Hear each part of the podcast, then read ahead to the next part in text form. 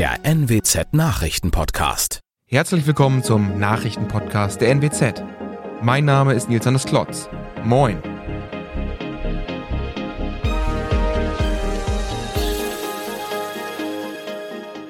Und das sind unsere regionalen Themen des Tages. Die Polizei gibt Auskunft, ob das Z-Symbol schon in Ostfriesland gesichtet wurde. Volkswagen beginnt mit der Produktion des ID4 in Emden. Und ein Drogendealer beschwert sich wegen schlecht laufender Geschäfte vor Gericht. Es prangt auf Uniformen, Panzern und anderen Fahrzeugen der russischen Armee. Das Z-Symbol. Mittlerweile ist das russische Propagandazeichen auch an vielen deutschen Orten aufgetaucht. Etwa bei einem Autokorso in Berlin oder als Schmiererei auf Gebäuden im Landkreis Kloppenburg.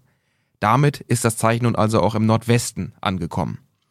Unsere Redaktion hat sich nun bei der Polizei erkundigt, ob das Symbol auch schon in Ostfriesland entdeckt wurde. Die kurze Antwort nein. Zitat Es gibt auch keine Hinweise auf mögliche pro-russische Demonstrationen im ostfriesischen Bereich, so die Pressestelle der Polizeidirektion Osnabrück, die für Ostfriesland zuständig ist. Die Streifentätigkeit an besonders sicherheitsrelevanten Orten werde aber abhängig von der Situation verstärkt, so die Polizei. Volkswagen will im Mai mit der Serienproduktion seines Elektrokompakt-SUV ID4 im Werk in Emden beginnen. Das hat der Autobauer kürzlich angekündigt. Mit dem Bau des neuen Modells steigt Volkswagen in Emden auf die Elektromobilität um. Emden ist dann nach dem Werk im sächsischen Zwickau der zweite Standort in Deutschland, an dem der ID4 gefertigt wird. Nach eigenen Angaben investiert VW eine Milliarde Euro, um Emden bis 2024 zu einem reinen E-Werk umzubauen. Neben dem ID4 soll ab 2023 der Aero als Elektronachfolger des Passat in Ostfriesland vom Band laufen. Ein Drogendealer hat sich vor Gericht darüber beschwert, dass ihm die Corona-Pandemie das Geschäft mit Ecstasy kaputt mache.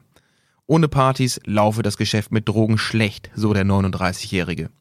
Der Angeklagte hatte in Delmhorst großflächig Drogenkonsumenten mit Rauschgift versorgt. Neben Ecstasy verkaufte er auch Marihuana und Kokain.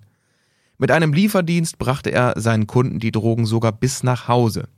Auch ein Vertreibernetz mit Weiterverkauf baute er auf. Als er schließlich festgenommen wurde, staunten die Beamten nicht schlecht. In einem Keller fanden sie 18 Kilo Drogen, einen Schlagring und einen Elektroschocker. Nun wurde der 39-Jährige vom Oldenburger Landgericht zu fünf Jahren Gefängnis inklusive Aufenthalt in einer Entzugsanstalt verurteilt. Das waren unsere Nachrichten aus der Region. Weitere aktuelle Nachrichten finden Sie wie immer auf NWZ Online.